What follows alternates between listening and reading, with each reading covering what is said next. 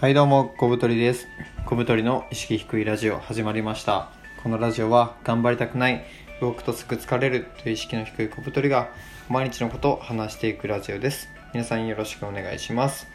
本日は、えー、第230回グルメという名の呪い痩せたいのではなく食べても太らない体が欲しい在宅ワーカーは自由という3本でお送りします。皆さんよろしくお願いします。はい。まずですね、まあ、グルメという名の呪いということなんですけど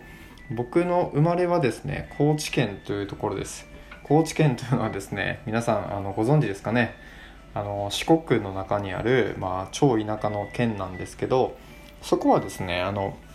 太平洋に面しててすごいね海鮮が美味しいんですよ。あのなんかね全国のなんか美味しいものランキングみたいなので高知は本当1位になるぐらい、まあ、食べ物が美味しい美味しいと言われるところで僕は高知で生まれ育ったのでなんかよく分かんなかったんですよ。まあ確かに美味しいけどそんな言うほどなのかって。でえ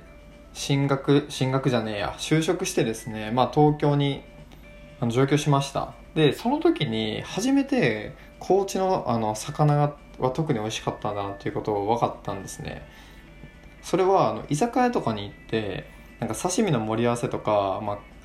高知ってカツオのたたきがすごい有名なんですけどそれをねあの頼んだら東京でまあね美味しくないんですよ。であれと思ってなんか僕が最初に行ったのがちょっとね安めの居酒屋だったんで、まあ、こういうところだから良くないのかなと思ってでまあその後もね接待とかでいろんな店行ったんですけどあんまね美味しい店少ないんですよ。うん。なんかね魚が美味しいっていうのはねマジでね都内は本当になかった。1店舗ぐらいですね。でなんかまあ、魚料理はあんまり美味しく食べられないんですよ。なぜならその元々のハードルががまあ高くて、まあ、高知県の美味しい魚を食べて生まれ育ってるので、まあ、ちょっとね厳しくなってるっていうのがあるんですよ。で、まあ、これ自体僕はなんかその悩んではないんですけどなんかその彼女とこの前あの魚料理食べに行ってて結構ねその海鮮が美味しいっていう魚屋さんがあの出してる飲食店で多分取った魚をあのすぐね調理して食べさせてくれるみたいなとこ行ったんですけどねちょっと申し訳ないんですけどあんまり美味しくなかったんですよ。なんかちょっと生臭くて魚があれ？と思ってでなんか半分ぐらい食べて箸を置いてねこれ以上食べるか残すかみたいなことを悩んでる様子を彼女が見てなんかあのあ舌が超えすぎてると魚に関して。でまあその高知県の美味しい魚をね食べて生まれ育ったのはいいけどその反動として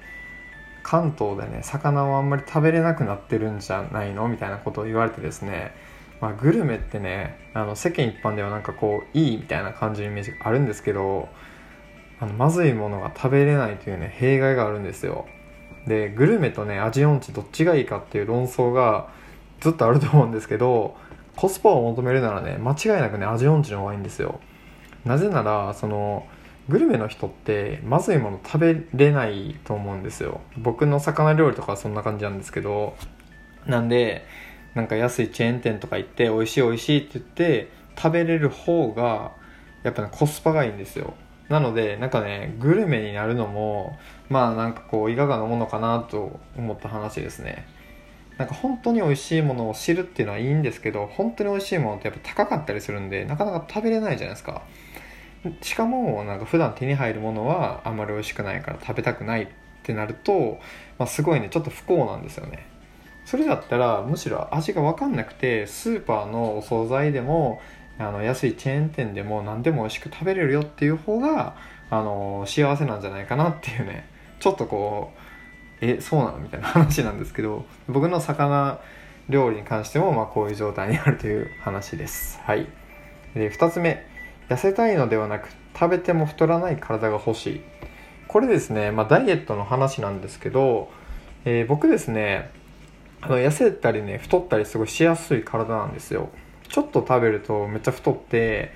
あの食事制限をすると1週間2週間ぐらいでぐっとね体重が落ちます。で身長がね1 6 2センチであの男性にしてはねかなりちっちゃい方なんですけど体重がですねマックスがね7 8キロありました。超太ってましたね。で一番ね痩せてた時が62キロで、まあ、その差が16キロぐらいなんですけど今はその一番痩せてた時からちょっとね太って65キロぐらいになってます。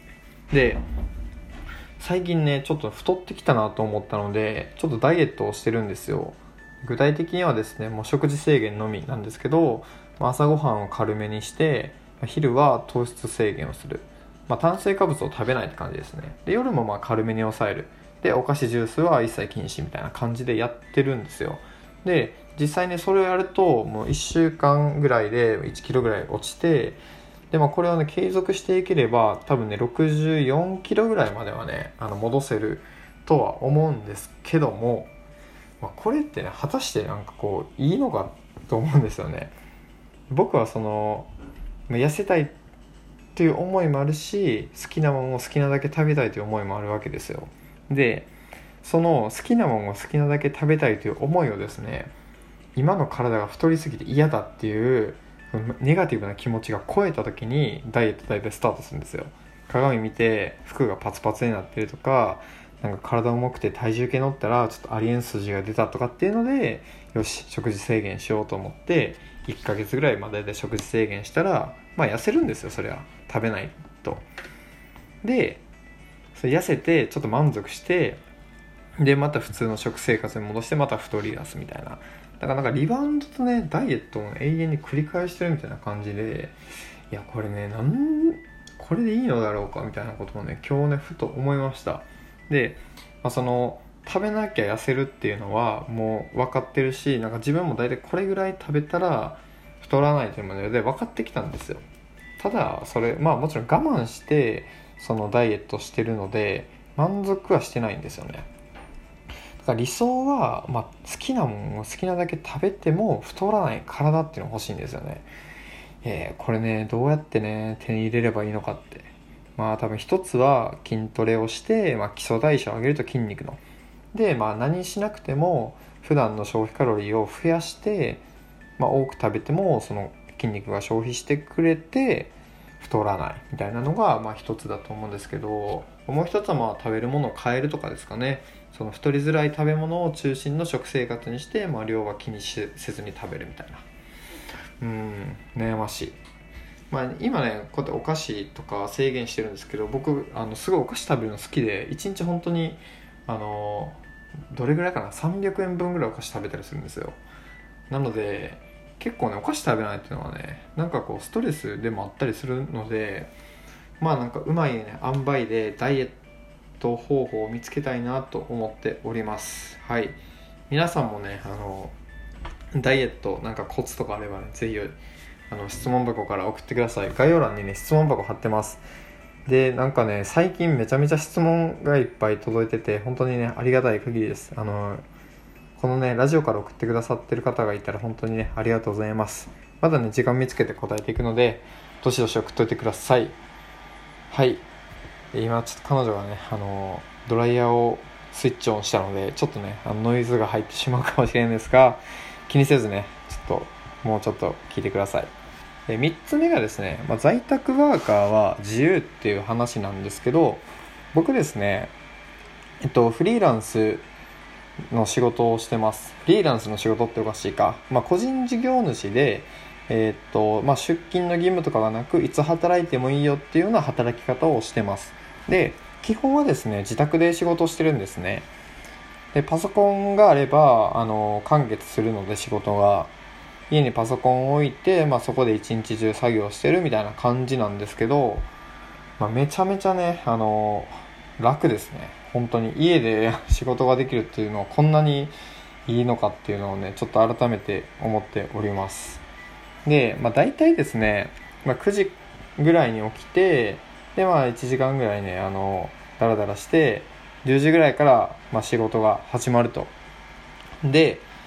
まあ、大体ね5時か6時ぐらいまで毎日仕事をしてます。まあ普通の会社員の人と大体一緒ぐらいですね。10時出社と考えてまあ8時で。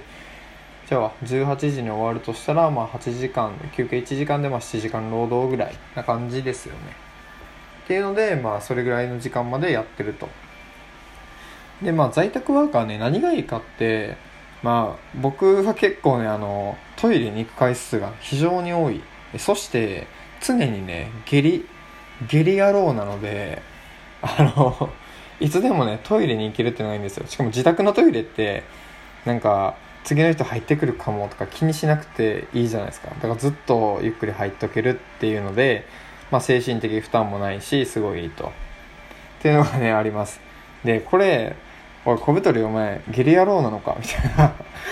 あの感じで思うかもしれないですけど僕ちょっとあの腸のね病気で結構、ね、下痢しやすいんですよ。ごめんなさいねこんなラジオで。下痢下痢下痢って本当に下品な。でそう下痢しやすくてあの人よりねトイレに行く回数が多いしかつ1回のトイレがねめっちゃ長いんですよ。僕多分10分ぐらい入るんですよトイレ。なので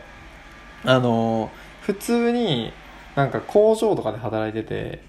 休憩時間が決まってる仕事とかだと僕はね無理なんですよ。あのいつお腹が痛くなっていつトイレに行かないといけないかわからないので。